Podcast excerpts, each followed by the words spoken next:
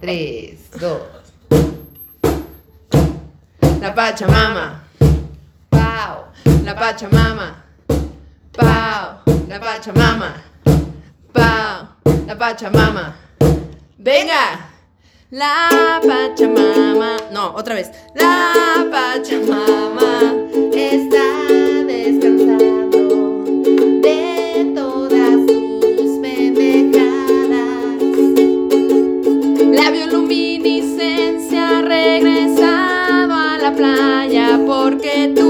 te guardaste en tu casa. Oh, oh, los orangutanes, oh, oh, ya no tienen selva. Y tú comiéndote un pan con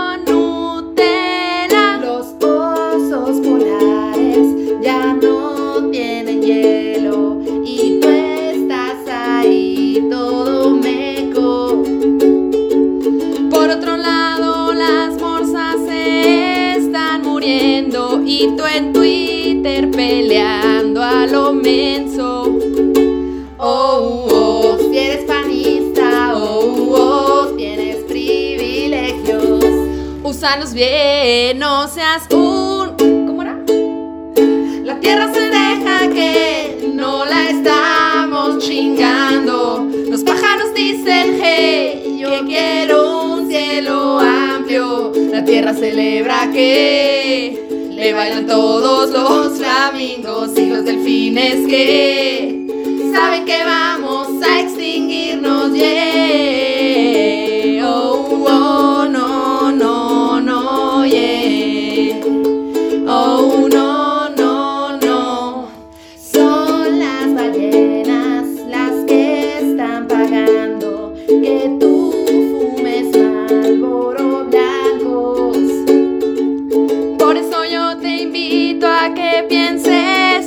Poquito en algo más que tu triste. Ay, ¿cómo es? Oh, oh, no le hagas daño, oh, oh, a la madre tierra. Recicla las latas de todas tus chelas. La tierra festeja que no la estamos chingando. Los pájaros dicen, hey, yo quiero un cielo amplio. La tierra celebra que le bailan todos los flamingos y los delfines que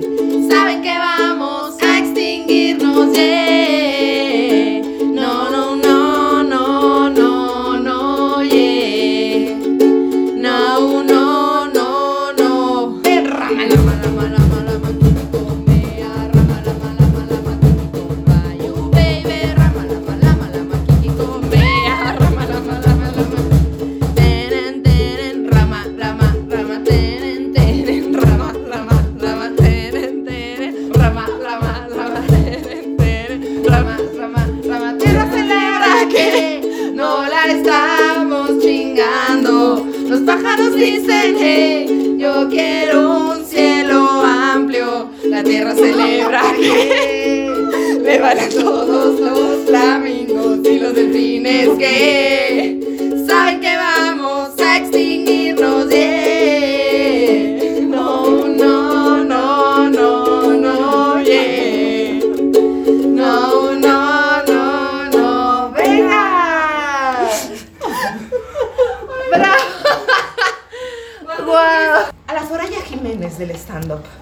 reciban. Soraya Jiménez. sí. Queremos que reciban. Queremos que reciban con un fuerte aplauso a un personaje. ¿Cómo le llamarías? A una villana, es una villana. A una villana, a la, a la Soraya Montenegro del stand-up. Una persona que me dijo un día en la pandemia, cuando yo estaba valiendo mucha verga, me dijo, ojalá ya nos dejen salir para irte a tirar veneno. me dijo. Así me dijo, sin, sin avisar.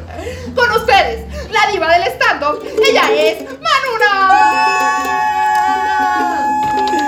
¿Cómo están? Qué Tan, risa. tan, tan, tan, tan, tan, tan, tan, tan, tan. A ver, espérate, ¿estamos bien ahí? Sí estamos, ¿no? Sí, Estamos bien, miren. Ay, ¿cómo están? Qué gusto verte venir. Ah, Miren, este programa se va a tratar de cómo Manula me insulta por el no, resto no, de su no. existencia. Las ¿no admiro mucho, las quiero mucho. eh, eh, me encanta estar aquí. Y nada, lo hacemos de broma, no, según yo lo hago de broma. Ay, obvio, yo también me muero de la risa y solo le digo a Miriam, ahí está Manuel otra vez. según Manuel. yo lo hago de broma, pero yo no sé. No, sí, a mí me da mucha risa, porque yo sé que me amas. Pero sí Muy le, he dicho, interior. sí le he dicho cosas como de me urge que se acabe la pandemia para irte a tirar veneno. Y luego le habla, le habla a Palina así de la nada por teléfono, le dice, asómate al balcón. Y está ahí en sus chanclas y calcetitas en su bici, con 40 tapabocas. Y dice, hola, ya me voy. Solo vine a ver. Se va con su piernón loco. No me cuentes con Manuna. Ahí está diciendo, no nos cuentes, No Manuna, nos no cuentes, nos cuentes. no nos cuentes. No Las tres- contando. Las tres con pelazo. No, pero sí le podemos decir a la gente que van a estar de invitadas en No me cuentes ¡Ay, con Manuna. sorpresón!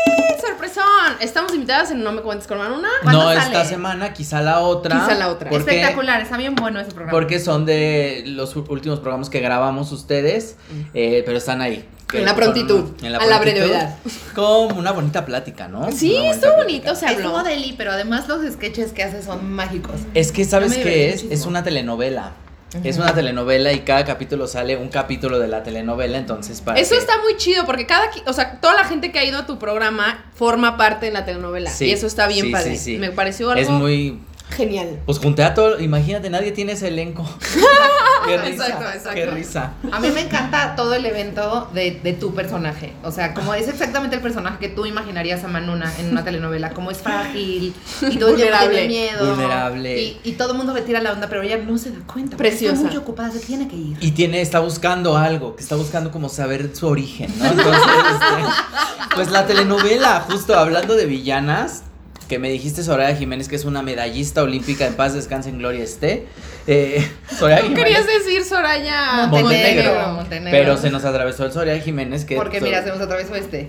Te decía. que todas, todas la recordamos a la Soraya, a la Soraya Jiménez. Soraya también, Soraya Jiménez abandonó el chat. Abandonó el Oye, era chat. mi vecina. ¿En Soraya serio? Jiménez. Claro, vivía en la primera sección de lo más verde. Claro. Y cuando fue medallista olímpica, llegó ahí toda la televisora y yo estaba de que mi amiga, es mi amiga Es mi Soraya. amiga. Besazos que en paz descanse, mi Soraya Jiménez. Que paz descanse en gloria este, miren.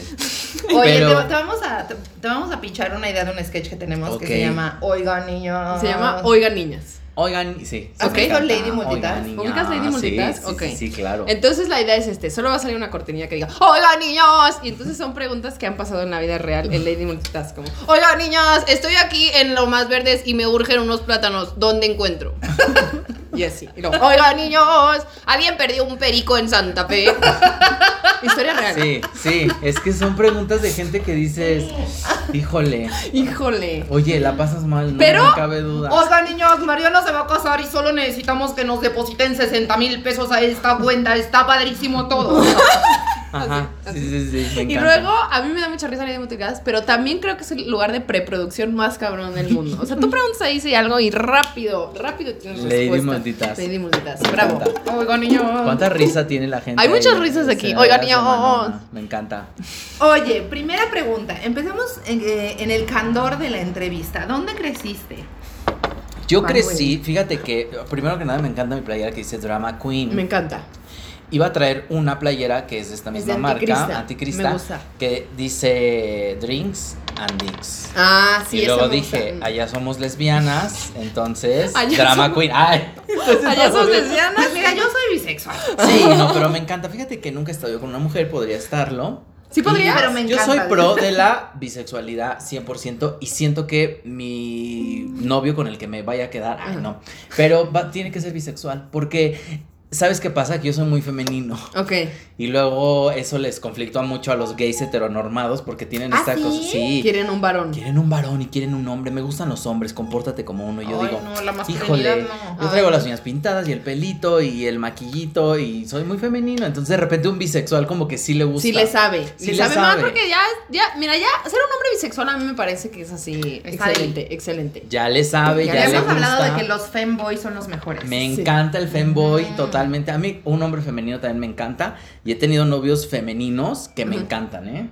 O sea, que son, y aparte que son, bueno, esto no lo voy a contar, pero son este, Son aguerridos, son, son, aguerridos. Son activos. Eso luego es que tenemos el concepto de Ah, que, de que el no, así que activo la es muy es masculino y la pasiva muy femenina. Pero me encanta el hombre femenino que también tiene Activo. este lado que es activo y todo esto. Entonces, Muy bonito, no sé quién esté viendo esto, pero bueno. Mi mamá, no te preocupes. Oye, fíjate que en las lesbianas yo tampoco sabía, pero de pronto aterricé de que aquí y me informaron que había que su activa y que su pasiva. Sí, claro. Pero yo, como no sabía, yo llegué a chupar cola. O sea, como que yo nunca pensé que hubiera la que posibilidad chupar de no- cola siempre deli, ¿eh? Porque aparte, en una relación sexual con un hombre, nunca, o sea, bueno, yo nunca he dicho como de, oh, no, no hay que chupar un pene, porque, o sea, yo no tengo como. Entonces, pues yo decía, bueno, pues si va a coger con una mujer, pues a lo que tiene que le truje una. Y A yo no chupar. sabía que había, que, que una se podía quedar de que. Aquí, aquí, aquí de acostada. Aquí en la Oye, pero eh, re- me desvié de tu pregunta ahí. eh, ¿Dónde chupar cola. Con chupar cola. ¿Dónde creciste? Con chupar Manuel? cola. ¿Dónde crecí? Crecí, yo fíjate que yo nací al sur de la ciudad por los dinamos, que te encanta ir a los dinamos. Ajá, yo me sí tengo encanta. algo muy presente en la mente, es Mir en los dinamos. Eh, sí, porque una vez fuimos a los dinamos, eh, ay, bien trifásicas, Bien trifásico. a escuchar el bosque y... Bien, este, bien hipotenusa. Bien hipotenusas, oye. De hecho, creo que te llevaba esta playera, me estoy acordando ahorita, con un suéter. No, no, no, no nací. Uy, divino, divino. Porque- y un gorrazo y un tejido. gorrazo, porque qué frío. Pero este, yo crecí por allá por los dinamos abajito, por una parte que se llama San Francisco Contreras, que todo es como medio pueblito. Ok. Ahí- Ah, sí, claro, sí, me ahí. gusta. De hecho, tengo unas tías que venden menudo. Bueno, una tía nada Uh, O sea, más. en ese pueblito que está alrededor de los dinamos. Sí, abajito, Ay, es San divino, Francisco Contreras. es súper divino. Eh, de hecho, hay una vía del tren, que bueno, ahorita ya es una ciclopista, pero había el tren- todavía pasaba el tren cuando yo eh, era chiquita. Ay, chiquita. Bien bebita. Bien bebita. Y ahí era casa de mis abuelos, mis abuelos paternos, y ahí crecimos, eh, yo creo que hasta como a los 12, 13 años. No, antes, yo creo como de los 10 años. Toda la infancia con mis abuelos, cada quien tenía su casa, ¿no? Vivíamos ahí mis papás y mis hermanos. Digo, y mi hermano, nada más tenía yo a mi hermano Víctor. Eh, Aarón todavía no nacía, está muy chiquito Aarón, dice que mañana cumple 18 años, pero... Ya, ya va a ser mayor. Ya va a ser mayor de edad. Ahora. Y entonces, este, pero allá, esa fue la parte donde nací y vivíamos como entre esa parte y casa de mis tías que viven por la colonia Narvarte. Entonces, entre esos dos lugares no la vivíamos porque acá íbamos a la escuela, porque mis papás trabajaban por acá en Narvarte y allá vivíamos. Entonces, pues entre esos dos lugares nos la vivimos. Pero creciste en este sitio y ¿qué Sí. hacías? ¿Salías que andar en bici a jugar con los vecinos? Mm, Fíjate que allá aprendí a andar en bici, allá aprendí a patinar, allá aprendí este tenía a mis amigas, me acuerdo mucho de mis amigas Mónica, Mariana, unos amigos que es mi amiga Zaira que vivía enfrente, una, otro amigo el Güero. Éramos ¿Y qué como varios hacías? y jugábamos eh, footbase. Uh, Footbase, excelente juego de la infancia. Footbase y de repente a las 8 de, se escuchaba que ya venía el tren y era pues bajarte, Córrele. córrele, para irlo a ver, ¿no? Este que pasaba el ¡Ay, tren. qué chido! Todavía pasaba el tren y pues eso, eh, jugábamos footbase, todo, todo lo que pues, se podía jugar en la calle, ¿no? En ese entonces, eh, con, con, con estas amigas y primos también cuando llegaban a ir mis, mis primos. En realidad crecimos, Víctor y yo, eh, mi abuelo tenía puercos, entonces era bañar a los puercos, criarlos, tenía gallinas, Amo. tenía guajolotes, que a mí me picaban, entonces les tengo mucho miedo. A las ¿Te aves. picaban ¿A las aves en general? Sí, o sea, una paloma de repente lo vi y digo, no, paloma, por favor, me cruzo la calle así. O sea, así. Paloma, te pido. Paloma, te pido, Y la por paloma. favor, que. Sí. Ay, sí, me dan mucho miedo. Porque también las palomas ya no tienen escrúpulos. Esas ya nada más aterrizan aquí en tu mesa y dices, oye, paloma, guarda tu sana distancia. Entonces, Susana, Susana. Susana, es muy, es muy divertido eh, el cómo crecía ya, que mi abuela pues cuidaba sus plantas, tenía, mi abuelo tenía por ejemplo una higuera, tenía un árbol de aguacate, uno de nuez, entonces era eh, cortar las nueces, tenía uno de chiles, tenía los higos, cortarlos y venderlos, era eso. Y mi abuelita vendía a menudo, todos los domingos, que tengo que hablar una de mis tías es la que lo vende. Entonces todos los domingos era salir a ayudar. eh, yo me acuerdo que de chiquitos mi papá nos ponía a hacer jugos de naranja y los vendíamos, ¿no? ¡Wow! Este, ahí mi mamá hacía postres y los vendíamos también. Gelatina, arroz con leche, Qué todo chingón eso. es enseñarle a tu hijo que no se le cierre el mundo. Sí, no, hombre. Nosotros ahí me acuerdo que cuando en noviembre mi papá nos llevaba al panteón, todo el año juntábamos los botes de la leche nido Ajá. Y los lavábamos. Entonces en diciembre íbamos al panteón y los vendíamos. Entonces la gente ponía ahí sus flores. Para las, para las tumbas. Y ya que los acabábamos de vender, ya nos ponía de viene bienes. Mi mamá, mi papá nos explotaba ahora que lo pienso. No, pero era, era divertido. O sea, hicimos todo, fuimos cerillos, Víctor y yo. O sea, no se nos cerró el mundo. Eso está muy Mi abuelito tenía una tiendita, entonces era atender la tiendita con él, eh, surtirla, ¿no? Entonces era, así crecimos allá. ¡Qué chido! Me parece una infancia muy. mucha variedad. Llena de herramientas variedad. también. Llena variedad. herramientas. Y justo que me han preguntado, oye, ¿tus papás de dónde viene la comedia? ¿Y dónde estaba Michelle? Ay, Michelle Rodríguez ahí andaba, seguramente. pero, Ahí andaba. pero la comedia, de, fíjate que yo tengo, mi papá tiene ocho hermanos, son nueve en total en casa mis abuelos, pero ahí vivían que yo creo que cinco de sus hermanos, porque tres tías viven en esta, dos tías viven en Estados Unidos. Entonces, pues acá sí eran como cinco o seis, ¿no? Los que vivían ahí con, con mis abuelos. Entonces crecí con mis tíos que eran, estaban terminando su adolescencia y eran jóvenes. Entonces eran unos bromistas que siempre nos hacían desatinar, obviamente a Víctor y a mí. Nos bromeaban todo el tiempo. Nos hacían mucho. Mi papá es súper bromista. O sea, O sea, de ahí agarraste la vena cómica. yo creo que de ahí, porque son, son muy chistosos mis tíos. O sea, bueno, este chiste de, de la guasa, de, De estarte de en la cábula. La todo cábula. Claro, claro. Entonces, pues eso, eh, de ahí viene todo eso que Dice, divertido. la Manuna ya nos está contando la vida de cada uno de, de sus familiares. Oye, ¿y cómo te hiciste una diva? Como, fíjate que te- mi show que se llama Diva se nace, este, ¿cómo? Es que pensé que había agarrado tu pierna. Dije, ay, Y me gustó. ¿cómo Diva se nace? No, mira, si ¿Cómo tú- nació? ¿Cómo Diva nace? se nace. ¿Cómo nace? Diva se nace. Diva se nace, nace a partir de eh, la película Divas, casi divas, que hay una frase en donde eh, Patricia Yaka, que es una gran actriz que ya no actúa tanto, eh, le dice a Ana Layevska, "Re- acuérdate que diva se nace, no se hace leyéndola quién. Eh, es una gran frase. Y entonces, yo cuando empecé a hacer stand-up, la gente me empezó a decir la diva del stand-up. La diva del stand-up. Y yo decía, ay, qué risa. ¿Por qué? Pues porque salía yo con el abrigón y como esta. Por figurosa. por figurosa, con Era- esta- yo me acuerdo. toda esta ahí. fantasía de, del figurar. Y entonces la gente. Porque empezó- aparte, perdón, pausa, Sí. estábamos en el Beer Hall, ¿ok? Que no tenía ningún evento que levantar, tenía una cortina roja. Y había puro, puro así, señor con sobrepeso, una gorra que olía establo. Y entonces se subía esta señora con unas plumas y cómo se callaba la verga. Y hacía hacer comedia desde ahí, era muy, era muy divertido. Y el cómo nace una diva, justo. eh, bueno, así nace el show, que todo el mundo empieza a decir la diva del stand-up. Eh, de repente por ahí alguien quiso llamarse la diva, se autollamó la diva del stand-up. Y yo dije, ah, ah, ah, diva se nace. ¿no? Entonces de ahí dije, sí, mi próximo show se va a llamar. té. El té. No vamos a decir quién, porque qué hueva, ni, ni lo conocen. Entonces, este, no. Estoy de acuerdo. Sí, pues nada, de ahí viene el diva se nace, el cómo se construye una diva. Ahora, las divas vienen de las telenovelas. Tú ves a Talía. Talía es una diva, pero tu referencia es verla en Marimar. Marimar. En Mariela del Barrio, Pepe Nando, Sí. en María Mercedes vendiendo un cachito de, de la lotería. O sea, y el cómo se convierte en esta mujer, eso, eso es una diva, así se crea una diva. Por ejemplo, eh, ¿Quién más es una diva? eh, Lucero, por ejemplo, no es una diva. Lucero no. Porque Lucero lo ha tenido todo en la vida. Ok, no, ¿no? sé, no. Como que creció bien, fue niña bien, ¿no? Y Estuvo ahí. también, ¿no? No, pero Talía pues como que sí medio, ¿no? O sea, no. ¿Le taloneó? Le taloneó un poquito más, ¿no? No, no, no le. Mi pobre Lucero le tocó Sergio Andrade, no. Pero no, no, la, no la tocó. O sea, acuérdate que, acuérdate que estaba la mamá diciendo ahí, no, no, no. La, Lucero- la mamá ahí con Lucero. Diciendo, no, no, oiga, señor. no, Hizo no, no. muy bien en cuidarla. Y Lucero era como esta niña bien, ya sabes, como toda bien, toda bonita, la que hacía todo perfecto, ¿no? Este, el pelazo y como que era toda perfecta, ¿no? Así. Y Gloria Trevi del otro lado ahí haciéndose. Que no sé si Gloria Trevi sea una diva o no. eh, yo creo que ¿Esta sí. discusión? Esta discusión, pues por lo, todo lo que hizo, Claro. yo no creo que sea toda su responsabilidad. No culpa, porque la culpa es moral, sino responsabilidad. Cada quien hágase responsable de su, de lo que le tocó hacer, ¿no? Eh, Gloria Trevi, no la estoy justificando, pero vivió una cosa que es codependencia. La codependencia es horrible. Yo tuve, tuve codependencia, no por eso la estoy justificando. Eh, pero la codependencia es hacer lo que eh, la persona que te manipula te diga y tú lo haces porque tienes un amor infinito a esa persona.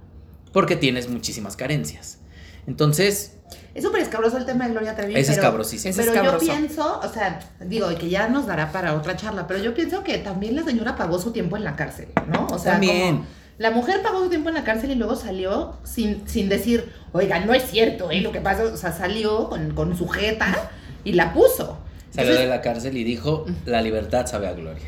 Entonces a mí me parece que es muy distinto el, el observar a una persona que ha pasado por un proceso a observar a una persona que quiere no pasar por ese proceso y que se le Y luego, igual. ajá, y negarlo, pues. y decir, Sí, sí, sí, sí, creo que, creo que es muy, es muy controversial el tema Gloria Trevi, ¿no? Pero eh, Diva, la, la Guzmán, por ejemplo, lo tuvo todo también, lo tuvo todo. Acabo de ver una imagen que está frente a su Ay, sí, que es un San Charbel, que qué susto, dije, hay una persona ahí en una ventana, y no, es un San Charbel Sí. Sí, sí, a mí también cuando yo empecé a vivir aquí me paraba en el balcón así de, ¿por qué, Qué hay un santo? Porque hay un santo Sí, como que es la capilla, yo no sé si es la capilla Sí, del lugar o de- no. de los lugares. De los lugares.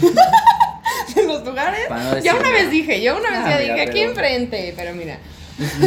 Entonces, este, sí, el tema, el tema diva, eso, cómo se construye eh, una diva, la que estuvo en el fango Marimar, como Talía, justo, ¿no? Este, Silvia que- Pinal nos dicen por acá. una Silvia Pinal diva. también es una diva. Obviamente, María Félix. María Félix, que son, que son personas que le chingaron y que se tuvieron que tragar un montón de mierda para llegar a, ¿no? Enfrentarse. Claro. O sea, era otra época y seguramente también enfrentaron acoso y miedo y, y tener que estar ahí Claro. frente a una cámara, eh, ¿no? Eh, con órdenes de algún hombre que ellas no que, pero pues son lo que son ahorita, ¿no? O sea, Silvia Pinal fue, eh, que es la última diva del cine mexicano, le dicen, pero esa mujer, ¿no? Esa mujer que se construyó y también tiene que ver con que la estrella tiene pues estas características, ¿no? Como dice RuPaul, carisma, uniqueness, nerve and talent, ¿no? O sea, la diva, la diva lo tiene, porque es diva, pero sabe de dónde viene. Entiendo perfecto. Me contó una vez un profesor en la universidad una historia de que estaba en el puente de Tijuana caminando para cruzar la frontera y pasó la señora Pinal con todas sus bolsas.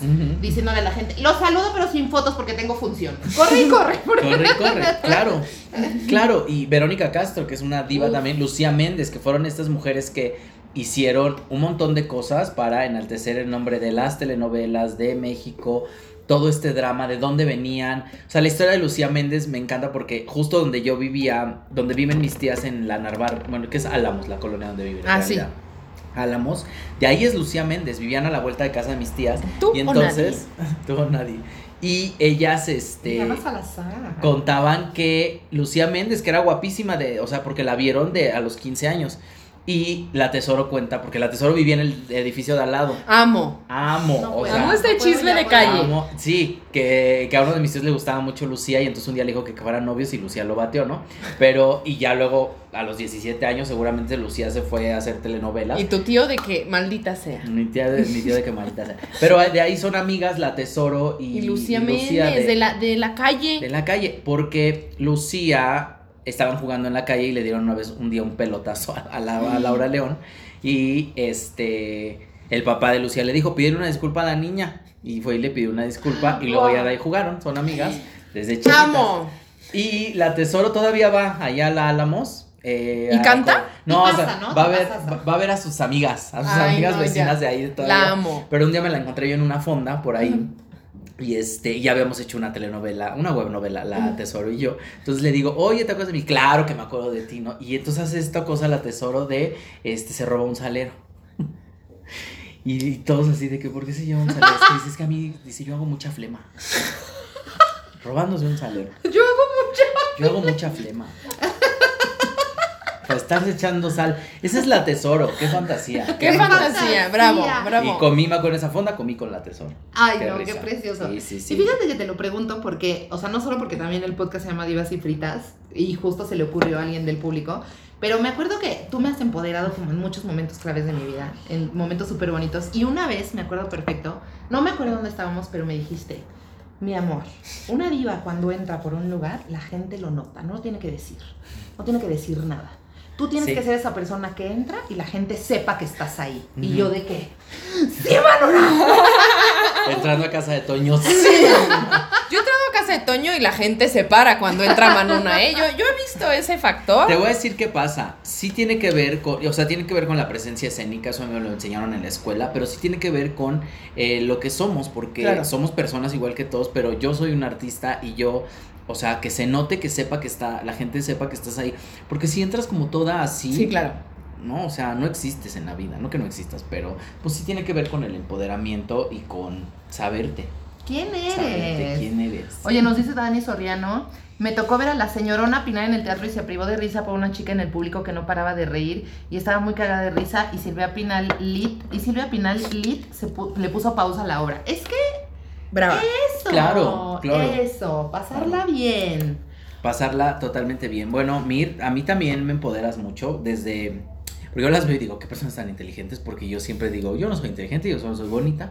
Y este, y no, o sea, sí tengo mi inteligencia ahí, pero eh, siempre todas las cosas con las que comulgan, estoy diciendo que la culpa es moral y estoy hablando de religión, las cosas con las que comulgan, Que predican, decías. que predican, pues son, son bien interesantes. O sea, a mí sí me han, sí me han, me han hecho cuestionar, cuestionarme y cuestionar qué quiero, dónde estoy parado y hacia dónde quiero ir, ¿no? O sea, justo de dónde vengo, a dónde voy y, y qué es lo que quiero en el aquí y en el ahora. Y tú eres esa persona que digo, claro, a ver, y si tengo una duda, a lo mejor veré que cómo lo resuelves tú, porque digo, quiero tener esa inteligencia para poder decirle a la gente, nos están matando, ¿no? O sea, desde un chiste, desde un comentario, desde...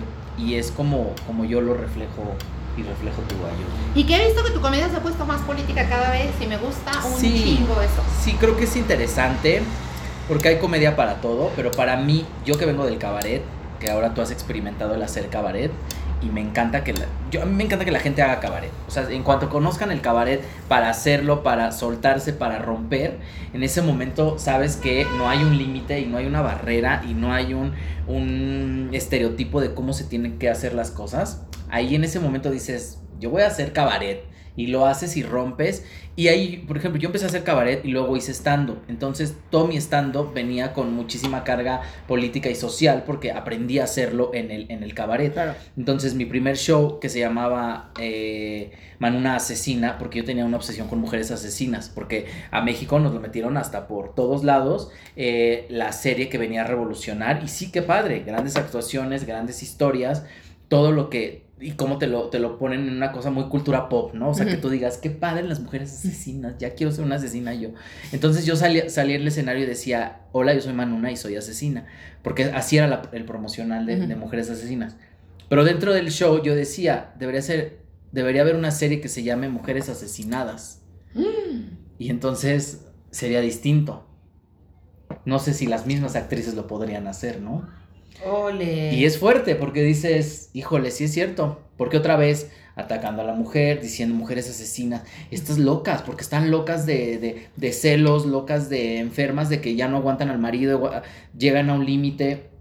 Y cuando conoces de dónde viene todo esto y el cómo llega a una serie en México hecha por Pedro Torres para que la cultura pop lo adore, es, es muy interesante. Mujeres Asesinas viene de... El guion original pues es de Argentina, pero el argentino que la escribió vino a Santa Marta Catitla a entrevistar a mujeres por qué estaban aquí, qué asesinato habían cometido. Y se las lleva a Argentina, las hace. Y eso, ¿no? Lo interesante que dices, wow, o sea, son mujeres mexicanas que hicieron eso y están ahí por cometer, por defenderse, por... Y que yo me acuerdo que a mí me encantaba esa serie. Ah, O sea, sí. fue de las primeras series que yo vi, protagonistas mujeres que tomaban el Yo solo vi el destino. episodio de Dulce María y. El peor episodio, ¿viste? Sí, el peor. episodio. Pero es que a mí el contenido lésbico me gusta Claro, porque claro. yo necesito representación. Y a mí me dijeron, ahí se besan sus bocas. Y era el peor, el peor episodio. Y yo, El "Ah", y ya no vi nada más. No, era una buena serie, tuvo tres Muy buenas perra. Y la. Argentina, perrísima. Sí, la- la Argentina creo que sí vi alguno en la Argentina. perrísima. Eh, yo creo que puedes tener mayor representación en Capadocia. Que Ah, bueno, sí, serie. ya. Ya hoy en día ya uno agradece. Que era gente ya. como tú, dices. Que era gente como tú de la playa. Ah, como tú de la playa. La Bambi. Oye, y aprovechando este tema de las actrices, las mujeres asesinas y así, e inventamos un juego que ya hemos hecho, pero lo adaptamos para que nos rompas la madre en este juego, ¿ok? Entonces, esto se llama Zapping TV y básicamente es como si le cambiáramos a la televisión. Ok. Cada que le cambiamos a la televisión, vamos a hacer bzz, ¿no? Y vamos a caer en una escena de la televisión. Ok, Ahora, pero este es Zapping TV, telenovelas, ok. ¿Ok? Estoy lista. Estás muy lista. Ya sé, yo no estoy lista. Yo no estoy nada lista tampoco, pero, pero en Fíjate que me encantan las telenovelas, ya. Sí, Ya pues dije, sí, está bien. Por eso hicimos esto, pero ahora yo estoy metida en una un. Yo no vi nada de telenovelas, vi tres. Pero, Pero, pero, ¿qué? puedo inventar. Pero te sabes rebelde de principio. es lo que estaba pensando, pero. Pero te voy a decir una cosa, ¿conoces el melodrama? Las telenovelas vienen del melodrama, del cine de oro mexicano. Bueno, a ver, empieza tú. Me Yo empiezo, yo empiezo, yo Me empiezo. mandaste a ver, mamá, así empieza tú. Es que yo soy, yo voy a, yo voy ¿Me a. regalan uno de estos? Por favor. La palina. Oh, ¿Qué dije? ¿Qué te que dije? Manuna Hay que traer viene- los flor morada porque le gusta. Les voy a decir una cosa, yo no fumo, yo no fumo, pero estos son de lavanda. Oigan, si Flor Morada patrocínenos. Son de Lavanda. café, de café. ¿Tú crees? De or- una, dos, tres. Tabaco orgánico con lavanda. Están bien buenos, cómprenlos. Y ya no les afecta a sus pulmoncitos tanto. sí, porque no tiene químicos. No esto tiene químicos y no, te hacen adicto. Este es bonito el sabor, porque Este es bonito. yo soy de sabores fuertes. O sea, de que antes, eh, Fuertes. por ejemplo, cuando trabajé en Starbucks, llegué a un grado que es ser Coffee Master. Coffee Master es el que te prueba el café y dice, "Mm, este café tiene, estuvo aquí, aquí, así- aquí creció, aquí nació, tiene tanta... ¡Ella! Eso llegué a hacer en Starbucks y me encanta porque con el vino, con el queso, por eso el tabaco, no el cigarro, el tabaco tiene su con lavanda, miren. todo La banda. Con, yo soy la banda. Entonces comencemos. Comencemos. Sí. A ver. Esto es Zapping TV. Ay, pero ahora ya quiero saber lo que me iba a decir Manona. ¿Qué Del ibas a melodrama. decir del no, melo- lo que me ibas a decir del lo del melodrama. es que eh, todos tenemos el melodrama, como mexicanos Ajá. conocemos el melodrama perfecto porque tu mamá siempre te ha hecho una escena de Sí, melodrama. ¿Por qué? Porque crecimos viendo eh, Pedro Infante, nosotros sí, los pobres, ustedes los ricos, y este melodrama todo. Ajá, ok, tiempo ok, ok. De por qué no, cuando los hijos se van, ¿no? Ok.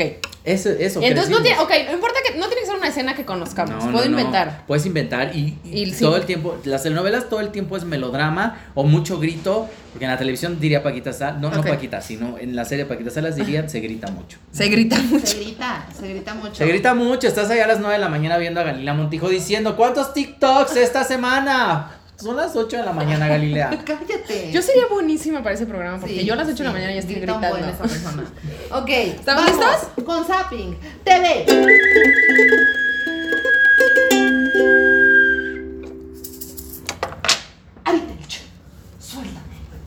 No puedo estar contigo. Mi marido es millonario. Tengo tres hijos.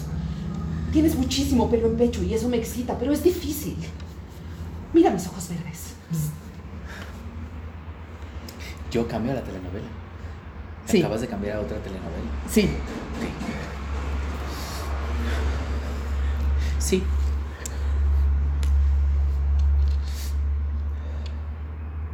Puede ser que yo lo haya matado. Pero eso es algo que nunca voy a poder revelar. Porque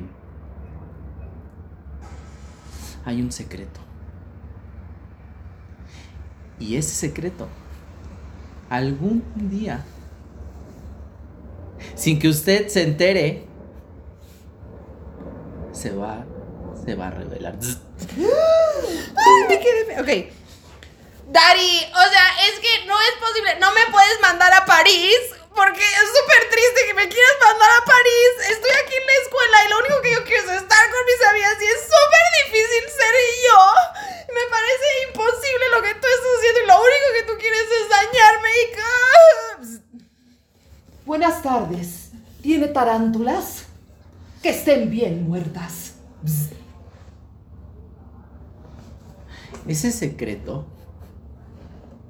nadie, ni mi propia madre lo sabe.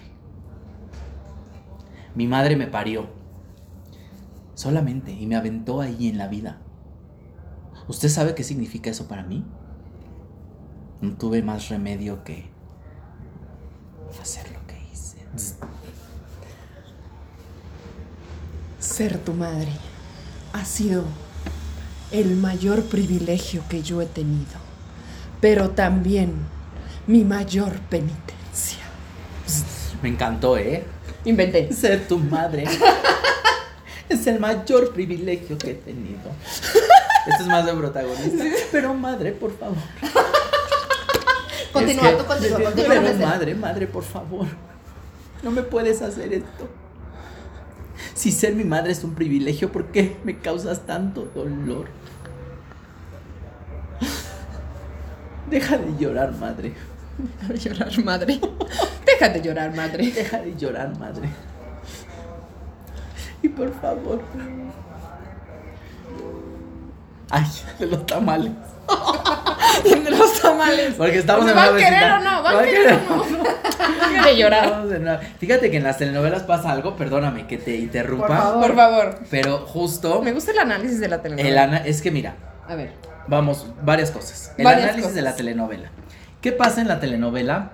Eh, las pobres son chinas, las ricas son lacias, de pelo. Ah, sí, sí, sí, sí. Eso sí, es sí. una cosa que marca Siempre. el estatus social siempre. ¿Por qué crees que eh, Salma Hayek se lo alació para poder ir a Hollywood? eh? Porque era china en Teresa. Sí. Y si te das cuenta, cuando pasan de pobres a ricas, eso, Les o sea, alacian les el pelo. el pelo y les hacen unos chongazos ya de señora hacia alaciada. Pero mientras son, o sea, ahí está Lazos de Amor, la rica, María Paula, Pa- la villana, Ah, sí. con el chongazo. Claro. La ciega, pues Cintia, tenía. Cintia Clitbo. Siempre Cintia así. Clitbo era la Asia porque era güera, entonces era villana y rica, ¿no? Y ahora el Eh, rey grupero. Y, y ahora en Rey Grupero. Pero, por ejemplo, Cintia Clitbo cuando salió de madrina de Teresa, Ajá. que eran pobres, le ponen unas trenzas. Ah, le ponen unas trenzas porque, Porque- eran pobres. porque sí, somos cierto. pobres, entonces necesitamos ya, que ya la había visto ese dato y, y me pareció muy fuerte y es verdad. Es Necesitamos verdad. que la gente sepa que son pobres. que es tener el pelo chino es de pobres. Pero aparte, como que siempre ese momento de la entrada, o sea, a mí me mamaba cuando Mariana del Barrio era ya una dama, porque estaba en el cubo de las escaleras en un traje Chanel, así, Ajá. con unas Sí, sí, sí. sombreras. Perfecta, así, perfecta. Y la, la mala era la Itati Cantoral, ¿no? Y Tati Cantoral, claro. Y la mala se ponía mal de verla laciada. Es que sí, eso sí, era sí. muy chistoso, eso era demasiado mágico. Cómo las malas se ponían mal, como en el ¿qué haces besando a Que ahí Itati, que ahorita Itati ya está en otro lugar, ¿no? Pero este. Ya está borracha, ¿no? Ya está borracha siempre. No sé, no sé si esté borracha siempre, digo. No está en el aquí y el ahora ya. No, besazo, besazo, mi Tati. Besazo y Tati, que qué fantasía que te voy a contar un día. Un día. Ay, no les voy a decir cómo la tengo guardada en mi celular, pero me, me pidió que la guardara como un personaje, que no es Oraña. Wow. Pero un día en una fiesta yo le dije, y Tati, qué fantasía conocerte. Tú y yo. Porque yo en mi especial de Netflix le conté, hablo de ti cuando cantaste la Guadalupana. Ah, sí. y, y me dijo, o sea, le dije, hablo de ti cuando cantaste la Guadalupana. Si un día lo ves, nada más espero que. Me dijo, ay, ya sé. Me dijo, te voy a contar. Ese día yo estaba ahí sentada esperando a grabar porque el mero día graba Televisa. Y yo iba con grupo Wow, Imagen. me encanta que tengas el back de esta historia. Todo, Ajá. todo. Todo. Olviden, los juegos. Olviden los juegos Los chismes de toda Televisa. Y entonces me dice, y Tati en esta fiesta, que me encanta que estamos en una fiesta de Netflix, ¿eh? Excelente, ok. Y Tati. Y Tati. Y Tati. y Tati y yo. Ajá. Y ahí estamos, no sé qué, y dice, ese día, el mero día lo tiene Televisa. Ajá. Entonces, días previos, uno tiene que O ir a sea, ah, grabar. claro, o sea, el mero día lo tiene Televisa, entonces tú tienes que ir antes para que ese día se transmita. TV Azteca y Grupo Imagen van antes, graban, El monopolio. graban sus, sus Sí, falsos sus en vivos, sus, con sus mañanitas a la Virgen, su- todo esto lo graban ellos y entonces Itati la invitó Imagen a que Ok. cantara las mañanitas a la, a la Virgen, que justo cuando dice, cuando la van a presentar otra conductora de Imagen, que no voy a decir quién es, porque seguramente ya editaron ese video en donde ella dice, Itati, canta, pues vamos a que nos cante. Así, así lo hace ¡Qué muy, ¡Qué perra! muy así, que yo dije, hermana, y Tati sí canta, bueno, y Tati. Y. Tati hizo a Sally Balls, ¿no? Y Tati hizo a Sally Balls y también hizo Dulce Caridad. Sí, y a sí, Frida canta hizo una obra de Frida. Y pues es hija de don Roberto Cantoral, creador de la canción El reloj, ¿no? Reloj, no marques las horas. ¿no? Reloj. Permítanme. Re- a ver. Y entonces dice, yo ese día estaba esperando a que me dijeran, vas, Vas. dice, pero pues estamos ahí y de repente dicen, ya, imagen, ya van ustedes. Yo no calenté la voz. Dice, y entonces entré en frío. Pues sí. Y yo, bueno, razón. Tati, pero nos contaste una fábula. ¿Qué hizo? ¿Qué hizo? Porque acuerdo cuando dice el de Juan Dieguito, le dijo a la. Ella Pero ya era estaba en abuelita. En abuelita. Y lo. Sí. Así ya, ya. La Guadalupe. Lo conté en mi especial de Netflix. En el primero está contada esa historia de cómo llegó Itati. O sea, no, no, no esta historia, Ajá, pero sí. de cómo canta con la voz carraspeada que la Virgen se le queda viendo como de, mana, ¿estás bien? ¿No? Alguien ayude. La Virgen así, alguien ayúdele a esta Alguien señora. ayúdela. Entonces muy interesante que me cuenta esto. Dice, mis hijos me dijeron, mamá, ¿estabas bien? Dice, sí. Dice, y todo el mundo dice que estaba borracha, que estaba drogada. Y lo único que hice fue no calentar la voz. Y le dije, Tati, Excelente. me gustaría un día invitarte me algún gustaría día. invitarte unos mezcales. No gustaría me algún cuentes día. con Manu, ¿no? Y me dijo, anota mi teléfono, pero no me guardes como Itati. Me dijo, dice, porque ¡Qué luego, porque luego se roban los celulares. Claro. Y buscan, dice, y ya me han llegado llamadas de gente que robó un celular. Yo, guau. Me dijo, guárdame como. Como esta onda que los actores muy famosos van a los hoteles y se ponen nombres diferentes, ¿sí es verdad? Sí, ¿O sí, es como de las Notting películas? Hill, como Ajá, como Nothing Hill. ¿Sí es verdad? ¿Tú Sí. haces eso? Deberías. Yo llego con gorra. Bueno, te voy a decir una cosa, ¿eh? es fuertísimo porque Te amo, Manuel. yo llego con gorra, tapabocas. Ay, porque en la pandemia dio un hotel. No, pero sí voy, sí voy en gorra y en abrigón, así pues, no abrigón, pero en un suéter. En potra. No, para que no te identifique. Ah, ok, y siempre hay alguien que dice, Manuna, y tú, este, sí, no. Sí, no, a veces los domingos No, decías, y hoy es martes, permíteme. Hoy no. Hoy soy una dama aquí con el caballero. Que va a con el pagar- caballero que va a pagar. el cuarto. Excelente contenido. Excelente muy- contenido del behind the scenes. Por no calentar, anoten, dicen. Por no aquí. calentar la voz, ¿eh? eh, justo hoy escuché esa canción, la de Grupena Grupero Style. Excelente. Ok, siguiente pregunta. A ver. Grupero Styles me encanta. ¿Cuál es la persona que más admiras en tu vida? Mm, Yo creo que mi mamá, las mamás, bueno, mi mamá no, las mamás presentan. A mi mamá, Las mamás. las mamás presentan. A todas las mamás. Eh, a mi mamá porque es una mujer que hizo lo que pudo con lo que tuvo. Ajá. Qué chingón. Eh, vivimos, eh, sí crecimos en esta casa con mis abuelos, sí crecimos, pero todo el día nos parábamos a las 6 de la mañana para salir a las 7 porque entrábamos a las 8 a la escuela. Yo creo que salíamos antes, a las 6, porque hacíamos como dos horas de camino. Y de ahí así 10 años por lo menos, porque pues, estudiábamos acá en el centro, ¿no? Y mi mamá es esta mujer que pues le echó muchísimas ganas con eh, al lado de una- un hombre que fue alcohólico, mi papá que fue alcohólico mucho tiempo, ahorita ya es doble A, ya es padrino de, doble A, me da risa pero lo hace muy bien. Este, no, él vive en el, él sí vive en el solo por hoy, él vive en el aquí y ahora. O sea, él vive el solo por hoy, no voy a tomar, no sabe mañana, solo por hoy no va a tomar. Fuma un chingo, eso sí, cigarros normales, no estos. Y este. de flor morada. De flor morada. Llévale unos, ¿qué te va a decir? Tú te los avientas. Pero, pero mi mamá creció ahí también con una codependencia, con un- unas carencias que actualmente pues obviamente no sabe qué le pasó todo ese tiempo. Claro. ¿no? Vivió deprimida también cuando nació Aarón, eh, le dio depresión posparto, yo tenía, ah, no voy a decir cuántos tenía, porque van a hacer cuentas con la edad de Aarón, pero yo era muy adolescente. Y cuidar a Aarón, llevarlo a la guardería, que mi mamá siguiera trabajando. Esta mujer que siempre ha trabajado, bueno, ahorita ya es jubilada, justo se jubiló empezando la pandemia. Ay, qué Y dicha. ya, y ya qué dicha, que está en su casa, que está ahí que haciendo, atendiendo a sus hijos, que hace rato Que me decía, rato hablaba yo con él y me decía, yo daría mi vida por mis tres hijos. Yo, mamá. Porque estas son las mamás. Ajá, yo daría mi Yo vida, daría mi vida porque no les falta. Cállate, mamá. porque el drama, les encanta el drama. Les encanta. Pero creo que mi mamá es esa mujer que yo la veo y digo, hoy es esta mujer que le chinga, le. No, está, está- estando en la casa, tiene que cocinar, cocina, si no quiere, no. Pero ahora es esta mujer que eh, mi papá se fue un tiempo, eh, papá siempre estuvo, mi papá. Pero pues fue alcohólico. Entonces, estar al pen- es- depender de este alcohólico, tres Claro. personas, que sea mi mamá y dos hijos, eh, fue muy fuerte, ¿no? En ese, en ese entonces. Este, mi mamá es huérfana desde chiquita, desde los Wow. nueve años. eh, no conoció a su papá, entonces su- como se murió su mamá y su única familia, que eran su mamá y su hermana, murieron el mismo día. Eh, bueno, lo voy a decir, murieron atropelladas. eh, entonces fue muy dramático el cómo ella de un día para otro se quedó sin familia. La adopta un su primo, sí, un primo de ella, que ya era grande, ya era como señor, ya tenía una familia y la adopta a esa familia. Y pues mi mamá ahí creciendo con lo que pudo y la persona, o sea, yo no conozco una persona que dé más amor que ella. Es la persona más amorosa del mundo. O sea, mamá una vez me decía, ay, yo quisiera trabajar en una guardería. Dice, nada más para cuidar a los bebés todo el tiempo, porque le encantan los niños. Le encantan y los bebés y los niños. O sea, querer a la gente es algo que le, que le mama, ¿no? Entonces, creo que esa persona es la persona que más admiro. Un aplauso este Bravo. mamá de Manuna. ¿Cómo se llama? llama Sí. tu mamá? Anita. Anita, Anita, aplausos doña Anita. Anita. Anita, doña chingona, sí, ¿eh? Se, se, se rifó. Todo el mundo dice, ay, mi mamá es la mujer que más ha hecho más esfuerzos y más todo.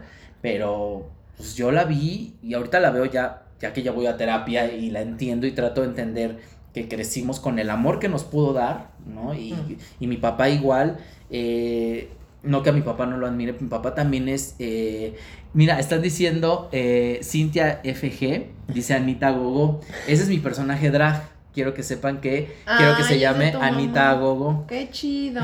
Quiero que se llame Anita, porque es como muy agogo, ¿no? Siento yo que eso va a ser mi personaje drag, pero, pero eso, eso, que ahora yo veo a mis papás juntos y también veo a mi papá cómo estuvo lleno de carencias. Mi papá, fíjate, creció con, como dijo la persona, estoy, Estoy describiendo contándola. a toda mi familia. Mm. Mi papá creció en una familia en donde pues, son nueve hermanos. Y le tocó vivir una cosa muy fuerte. Mi papá, mi papá es muy moreno, muy, o sea, es prieto. Este prieto que, me encanta tu chiste que el prieto es mi color favorito. Ya no lo hago. Ya sé, ya sé, yo, yo ya medio no lo digo, pero digo no que lo diga de, mira, haces- no, sino. Ya no lo digo. Pero Qué risa porque me mamaba a mí también. a mí también, pero mi papá es este, este ser, ¿no? O sea, muy, muy moreno. eh, no afrodescendiente, pero era muy moreno. Entonces, mi abuelo, su papá, era güero. Mi abuelo era güero, güero, güero, rubio, de ojos azules. Mi abuelo unos ojazos azules. Y mi abuelita era morenita, morenita, morenita. Y sus trencitas siempre mi abuelita, ¿no? Entonces era muy chistoso porque era muy Pocahontas, Ujú. este... Y Smith, ¿cómo se llamaba? Smith. Sam Smith, ¿no? Era muy así su, su matrimonio.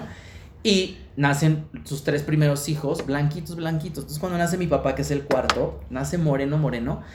Y sufre una discriminación mi papá por ser moreno. Claro. Su mamá no lo quería por ser moreno. Guau. Así. Entonces, de ahí se deriva el alcoholismo de mi papá. Mi papá fue alcohólico porque su mamá nunca lo quiso. Y Claro. su familia. Porque después de mi papá sigue otro hermano que es güero. Y luego otros dos que son güeros. Y ya los últimos dos son dos morenitos. Eh, pero que de hecho a, a uno de mis tíos le seguimos diciendo la negra. ¿no? Porque era muy morenito. Y luego mi tío Rafa, que también es muy morenito. Pero el, no, el crecer con todo esto, obviamente la repercusión es que mi papá es alcohólico. Este alcohol, este alcohol que se mm, fue a refugiar en el alcohol porque pues no tuvo amor de ningún lado, ¿no? Y creció ahí en medio de ocho hermanos como pudieron, ¿no? Este, entonces, pues sí los, yo los veo y digo, híjole, o sea, abrazo a mi papá porque digo, esta persona no creció nunca con, ¿no? Claro. O sea, me lo imagino de chiquito, imagínate a, a un niño chiquito que no tenga este amor que a mí me parte el corazón también. Mi mamá igual, ¿no? Porque decía, es que tu papá de chiquito, imagínate, y yo no, pues sí, pero pues mejor hay que quererlo ahorita ya mucho. ¿Y tú crees que todo este entendimiento que tú tienes ahora de tu familia es gracias a tu trabajo personal? Sí, sí, sí, sí, sí, es un trabajo personal muy, muy rudo en el que vamos a terapia ahí con la ID todos. Todos, todos vamos juntos al Y mismo el lugar. Reiki T también tiene un podcast con Kikis que se llama Bendita Incomodidad. Suscríbase. Suscríbase, vayan, atiéndase. Atiéndase, y Aide es muy buena. A mí Aide me hizo entender muchísimas cosas porque obviamente mi papá cuando nosotros somos chicos, pues mi papá se la vivía en el pedo. O sea, ahí se la vivía todo el tiempo y yo era como, híjole, a mí me preocupaba mucho cuando mi papá no llegaba, por ejemplo, ¿no? Entonces, psicológicamente lo que pasaba, que eso me lo dijo otra terapeuta, es que mi papá crece, ¿no? Y nosotros crecemos ahí a la deriva de mi mamá, ¿no? Del cariño de mi mamá. Mi mamá todo el tiempo atiende a mi papá. Entonces, pues mi mamá nos da este cariño que puede. Mi papá de repente volteaba y decía, ah, tengo dos hijos, sí es cierto. Ah, los voy a querer tantito, ¿no? Y este tantito, yo lo decía, mi papá me adora. Sí, claro. Entonces ahora cuando llega un hombre y me hace tantito Sí. así, yo digo, ya se va a casar conmigo. Porque esa es la consecuencia. sí, Entonces claro. por eso tuve que trabajar muchísimo. Y Porque... que también hay una siembra ahí como del amor romántico, ¿no? Ujú. Como del va a cambiar y, y va a ser distinto, y yo por mí, y por mi amor, etc. Sí, sí, sí, sí. Entonces, pues sí, quieran mucho a sus hijos, si tienen hijos, eh, a sus sobrinos, siempre llénenlos de amor, llénenlos de comprensión, de mucho entendimiento. Y esto, ¿no? Para que no crezcan con carencias emocionales de, de que les haga falta y se vayan ahí con el primero o la primera que viene y los maltrata. Porque a mí me pasó eso, ¿no? Mi primera relación fue a los 18 años, me fui con un hombre que me llevaba 10 años, que me manipulaba y que ya lo he contado en un montón de, de, de- de entrevistas también, porque siempre me preguntan, ¿y cómo fue tu primer amor? Y yo, horrible. ¿no? Y generalmente, ¿no? general, pues bueno, que siempre tengo un chiste donde digo, les voy a hablar rápido de mi primera vez, miren, fue violenta, brutal y sangrienta, ¿no? Porque me caí de la bici. Y así se me rompió el imen. Pero el decir sangrienta, viol- violenta y brutal fue así. Digo, nunca me pegó, pero era un hombre narcisista que me manipulaba. Era un hombre que, es que, fíjate, viene mucho de la telenovela también, ¿no? Que el drama, ¿no? De vivir ahí. Un hombre que tenía un novio y a mí me tenía ahí como, ¿no? Este, todo bien. Pero un hombre que me lleva, me lleva a vivir con él como su mejor amigo, pero me hace dormir en el piso, porque ese nivel de manipulación tiene, ¿no? De que me diga, tú duérmete ahí en el tapete, y entonces yo, como tengo muchas carencias, y digo, bueno, esto es un poco de, esto es todo el amor que me va a dar, o sea, Está bien. bueno, está bien, ¿no? Voy a hacer esto que él quiere porque pues está bien, me, me quiere. Y pues con el tiempo te das cuenta que... Sí, como que vas aceptando más y más y más y más cosas. O sea, como poner límites, ¿no? Que es lo que nos cuesta mucho trabajo. Porque, y más si no lo tienes claro. Totalmente, totalmente. Y cuando te das cuenta de todo eso, bueno, yo agradezco el haber vivido, por ejemplo, todo eso para poder ser la persona que ahora Claro. soy, ¿no? Eh, decía Kel- Kelly Clarkson. ¿Sí dije bien Kelly Clarkson? Sí. Yo lo dije bien, Big Brother. lo dije. Kelly Clarkson tiene una frase que dice, yo nada más me hice famosa para olvidarte. Y es muy fuerte. O sea, porque eh, yo me acuerdo que esta, esta persona quería ser actor, ¿no? Y estudió actuación y todo. Yo, yo como que no tenía nada, yo era devoto de él. O sea, cuando yo vivía con él, eh, otra vez, codependencia, bulimia, anorexia, eh, que tuve estos padecimientos, que luego los traté. Pero era una cosa de, porque alguien me, a mí se me olvidaba comer y la gente me dice, ¿cómo se te puede olvidar comer? Bueno, ahora no dejo de comer, pero ¿cómo se te puede olvidar comer? Sí, se te puede olvidar comer porque esta, yo estaba al pendiente de lo que quisiera esta persona y de lo que él me dijera. Y cuando él decidía que comiéramos, comíamos. Y nos comíamos un tamal de la calle. Y, o unos tacos. Cuando él decidía. No antes, no después, no. Porque era esta manipulación. Aparte, como estaba yo, era un palo. Entonces todo el tiempo me decía, estás muy flaco, nadie te va a querer.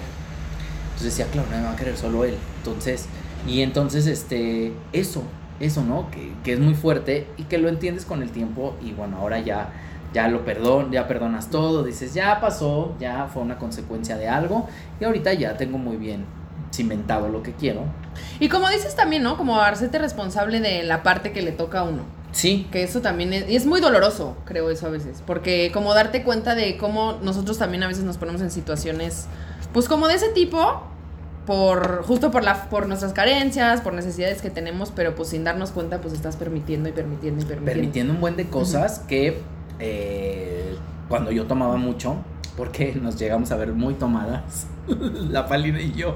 En el, En el Teatro Garibaldi, lugar de todos, mis sí. éxitos.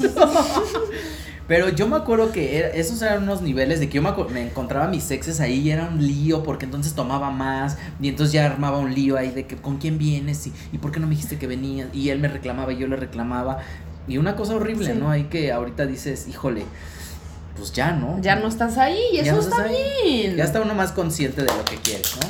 Bravo, por Aquí ya no estar ahí. Aquí dice Mariana, me identifico muchísimo. No sé, no sé qué estés pasando, Mariana, pero si eh, algo te está doliendo o afectando o no te da paz y tranquilidad, ahí no es. O sea, ahí con todo el dolor de tu corazón o con todo, no, con, más bien pues, checarte tú, ¿no? Protegerte tú, procurarte tú a la verga, mandarlo a la verga y decir, híjole, pues no te quiero, no te necesito, no te merez, no merezco esto, yo no merezco esto.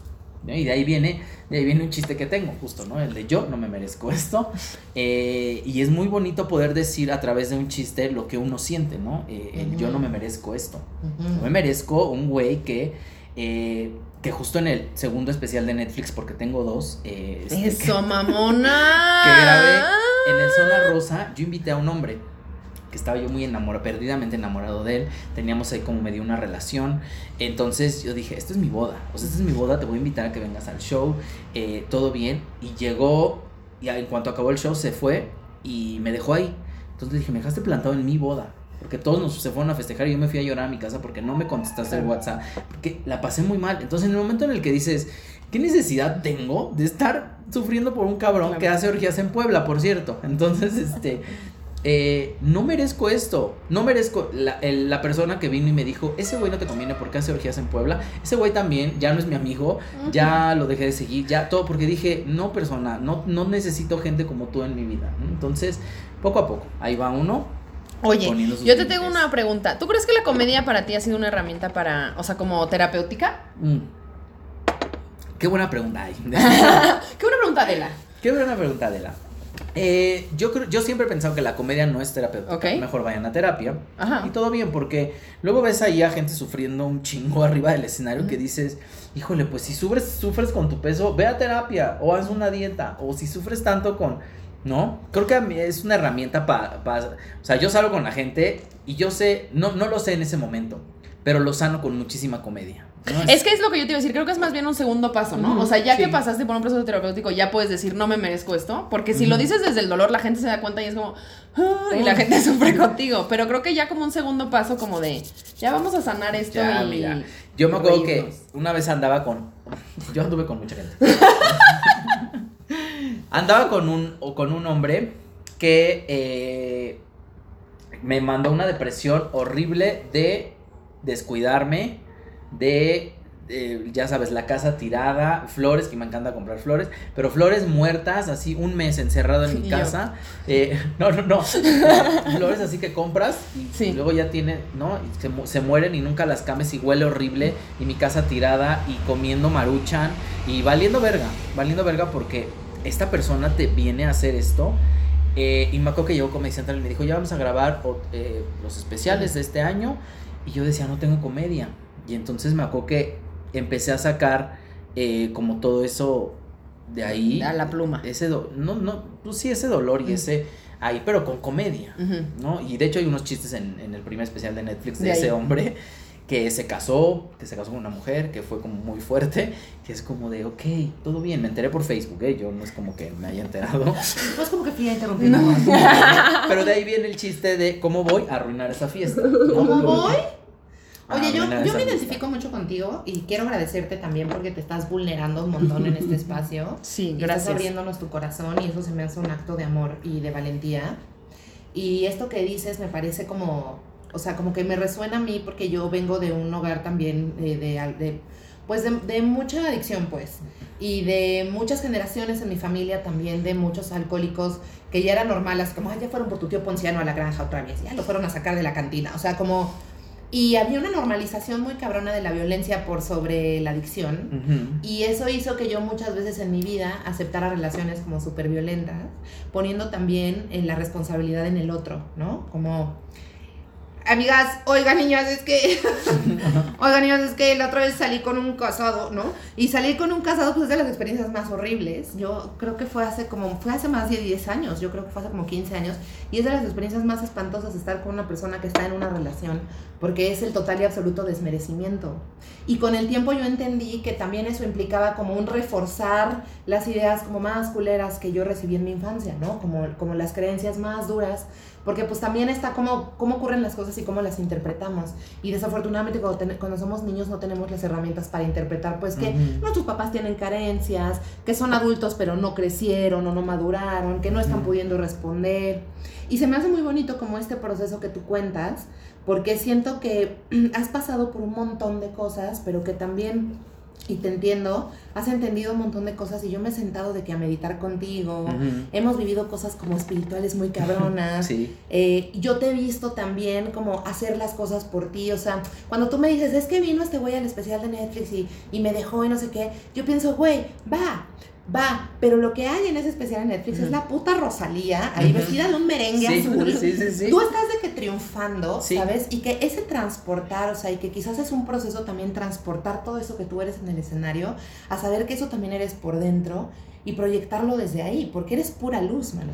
Sí, pues mira, encontramos ahí esa luz porque justo, ¿no? Eh, hay gente que sí se cree el, el artista, eh, la fama, el reflector, que, que dicen el reflector es muy fuerte.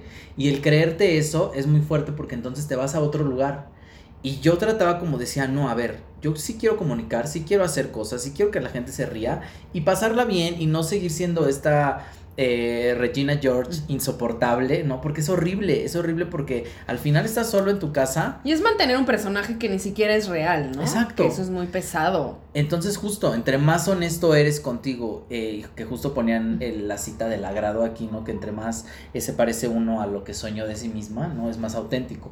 Y yo me acuerdo ahorita, cuando bajo de hacer un especial en Netflix, y me acuerdo, digo, me acuerdo cuando dormía en un tapete, porque este señor me decía que dor- durmiera ahí.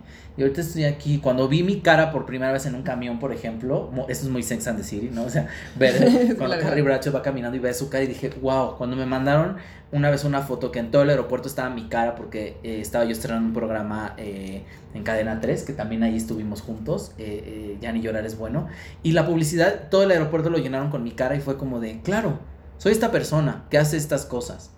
Eh, también bajarte y decir, no, estoy en paz. Quiero estar en paz y quiero hacer lo que me gusta sin el personaje de, ay, qué insoportable soy, quiero que todo el mundo... No, es un juego muy Claro. divertido jugar a la diva.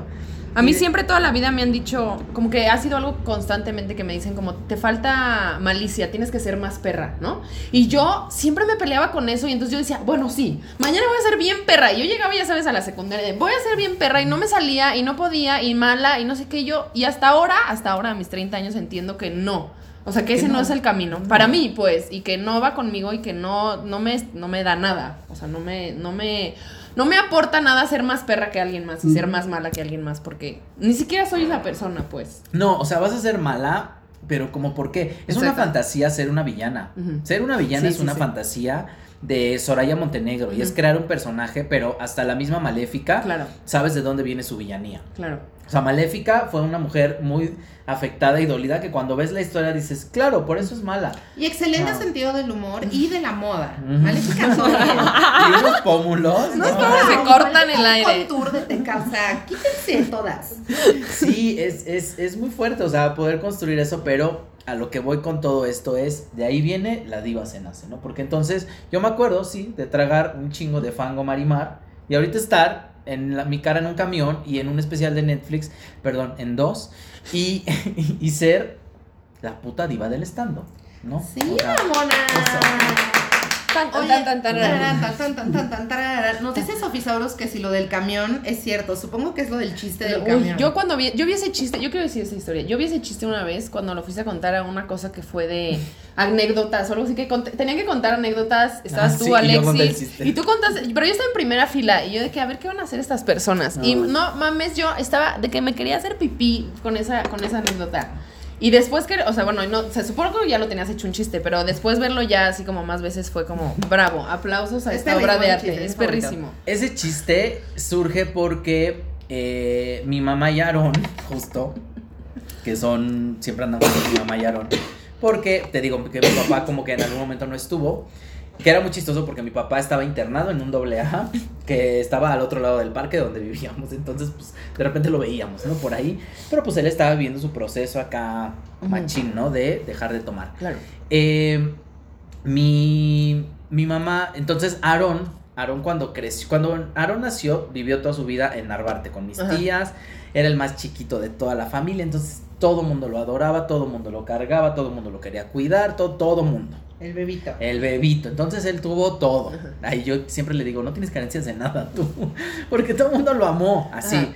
Eh, muy chiquito eh, el Aarón. Entonces justo hubo una época cuando Aarón ya estaba más grandecito, tenía que, sí, como 14, Ajá. 13 años, que Aarón eh, se tuvieron que regresar a otra casa, se, fue- se fueron a vivir a otra casa por Villacuapa, mi, mi mamá y Aarón. Entonces era fuertísimo porque Aarón nunca se había subido al metro, nunca se había subido a el A metrobús, nada, a nada. Entonces No tenía la necesidad. no, no tenía porque pues vivía cerca de la Claro. escuela, la pasaba bien, no, no, cuando íbamos a algún lugar en coche, como que todo bien. Entonces a Aaron le pasaba que se subía al metro y se quedaba parado y avanzaba y se caía. O se subía al metrobús, una vez se subió al metrobús y se le atoró el pie en la puerta porque no se movía. Y era, Aaron, no te puedes quedar ahí parado. Entonces le pasaban cosas. Una vez se cayó en el metro y se zafó el brazo. Pero literal, cuando yo llegué al hospital a verlo, tenía la mano hasta acá, el brazo zafado y así él se lo venía agarrando. Y dije, Aaron, ¿qué te pa-?" Me caí en las escaleras del metro. Se cayó en las escaleras del metro. Entonces rompió el brazo. Como Ay, dos no. veces se rompió el brazo. Entonces, eso le pasaba mucho a Aaron. Y una vez, pues justo me dijo mi mamá, es que se cayó Aarón, pero le venía diciendo yo, Aarón, deja de comer, ya vamos a llegar, baja, ya vamos a bajar, fíjate bien, agárrate fuerte. Estas cosas que nos dijo a nosotros toda la vida, Ya, pero, no, no. pues, Aarón era como... mm. Entonces yo dije, es que un día estos van a provocar un accidente y Dios guarde la hora, ¿eh? Y de ahí. bueno, y de ahí, pues, del chiste, ¿no? Ahí está. O ahí sea está. que sí. Sí. Es verdad. No, Sí, y dice. Sofi que lo vio y se lo fue a poner a toda su escuela. Es que aparte desde la construcción de cómo es muy chistoso porque mi mamá hace lo mismo de que tú le hablas a tu mamá y no te pela y ya, pero cuando ella te habla a ti, a ver rápido, rápido, Ajá, no, rápido, rápido. te voy a decir algo rápido y Sí, ya te cuento sí, sí, sí. Excelente. Es muy, es muy cagado. Oye, muchísimas Bravo. gracias por venir, hermano. Gracias a ustedes. Estuvo muy hermoso. Agradecidísima con mi Cora. Quisiera nada más terminar con una pregunta que, pues, como tú sabes, se acercan las Navidades, Ajá. ¿no? Y aquí estamos en. Pues somos tres personas LGBT que tenemos familias. No necesitamos más. ¿Cómo nos aconsejas a todas las personas LGBT eh, acercarnos a nuestra familia en Navidad? En estas fechas. Eh, siempre hay muchísimas opiniones. Siempre. Y lo voy a hablar desde lo que a mí me ha pasado en todas las reuniones familiares, Navidad, Año Nuevo, siempre había un comentario machista, homofóbico. Eh, la palabra puto, por ejemplo. Ese güey es bien puto. Y entonces tú ahí como diciendo, híjole, está mal esto. Pero en el momento en el que dices, te paras a mitad de la escena y dices, eso está mal, porque sigue perpetua. Y entonces tus tíos se quedan como de, pero ¿por qué va a estar? No, no, No va- vamos, igual no cambia en ese momento. no van a cambiar. Tus tíos ya crecieron así, tus tías igual, no lo van a entender. Yo tengo tías que no creen en el COVID, tías que no creen en el aborto, tías que cómo ir a, a pintorrejear un monumento, ¿no?